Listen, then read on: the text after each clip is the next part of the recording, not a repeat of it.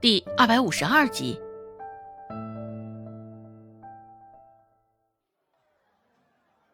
先前与柳青青闹出的不愉快，一顿饭结束，周芷就忘却在脑后了。也许是因为顾寒生的不要脸，也许是因为饭菜的可口，因为昨天出现在背后的脚步声，周芷回去的时候还是心有余悸。今儿个也早些就收拾着回去了。夕阳西斜，天色还没有暗下来，路上的人也不少，有不少是收了摊儿从集市上赶回去的。见状，周芷不安的心里也是好受了不少。周芷正走着，就听到身后扬起一道女声：“哟，这不是周家的二丫头吗？是吗？”周家可真是出人才的，不过，周家的二丫头叫什么来着？那丫头叫周芷啊！你看你这记性，人家可是小有名的小神医呀，大大小小看过不少的病呢。我记得周芷那胖丫头才对，嗯，长得可磕碜了啊，不像吧？周芷也没有搭理他们，继续闷着头往前走，由着他们在后头讲着：“哎呦，你看这丫头，理都不理咱，装作不认识咱似的。怎么的？现在变好看了，就能装作不是从立山村出来的不是？你可要小心这些说话。”孟婆子那凶狠劲儿，两个你可都是把持不住的。哼，我还会怕那个死瘸子？哼！不过我听我家宝儿说，周芷这丫头，竟然跟她大伯母的儿子好上了。听说还当着人家的面脱衣服洗澡，丝毫不避讳呢。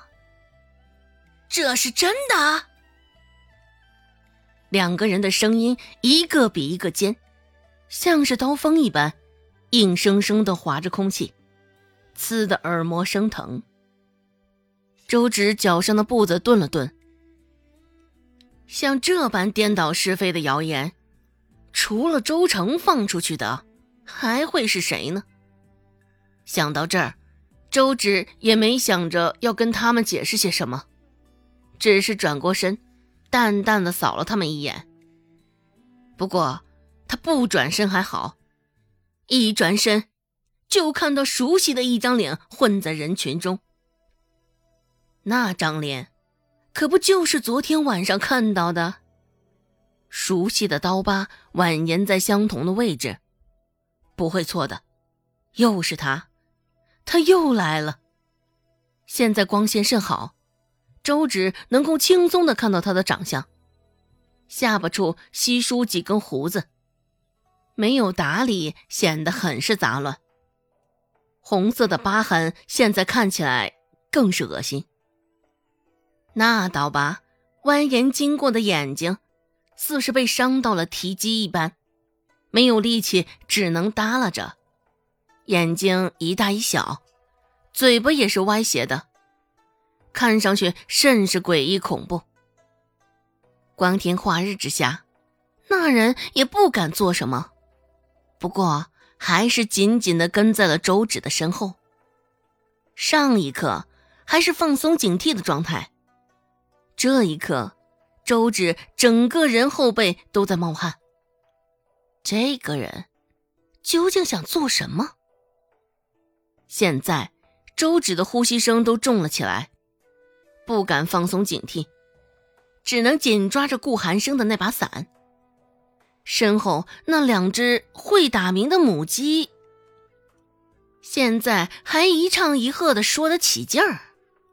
周芷放慢了脚步，走到他们身边。周芷堆着笑容问道：“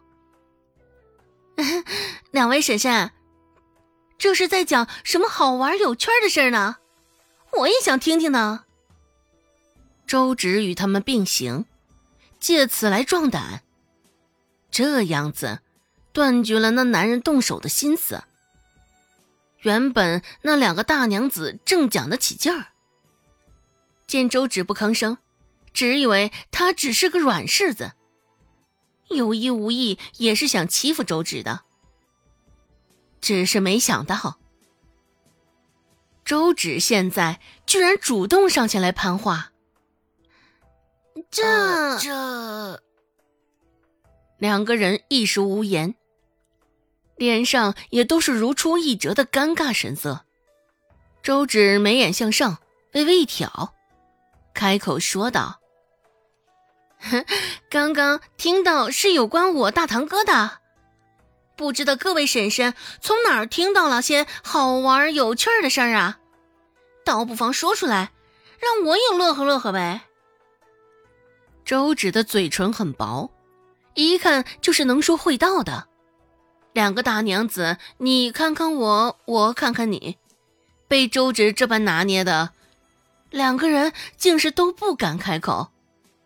良久，这才扯着喉咙说道：“，你个小丫头，做出那样的事儿来，现在倒也是不害臊啊！竟也不怕我们将你那点破事儿抖出来。”小小年纪，真是不知廉耻啊！一个开口，另一个也不忘附和：“就是就是啊，这么点儿大就晓得勾引男人。”周芷也并不生气，脸上带着笑意，开口说道：“两位婶婶，也不知这是从何处听来的谣言。看你们额间纵横的褶子。”倒也是老大不小了，怎么还跟小孩似的？竟是说些痴话呢？就连我都知道，道听途说不可信，凡事都要先过过脑子。一听周芷的话，两个大娘脸上的颜色也瞬间变得阴沉，板着脸数落道：“臭丫头，小小年纪竟是教训起我们来了。”我看呐，那说的事儿可一准没错。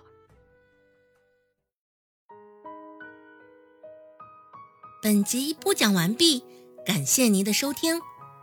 感兴趣，别忘了加个关注，我在下集等你哦。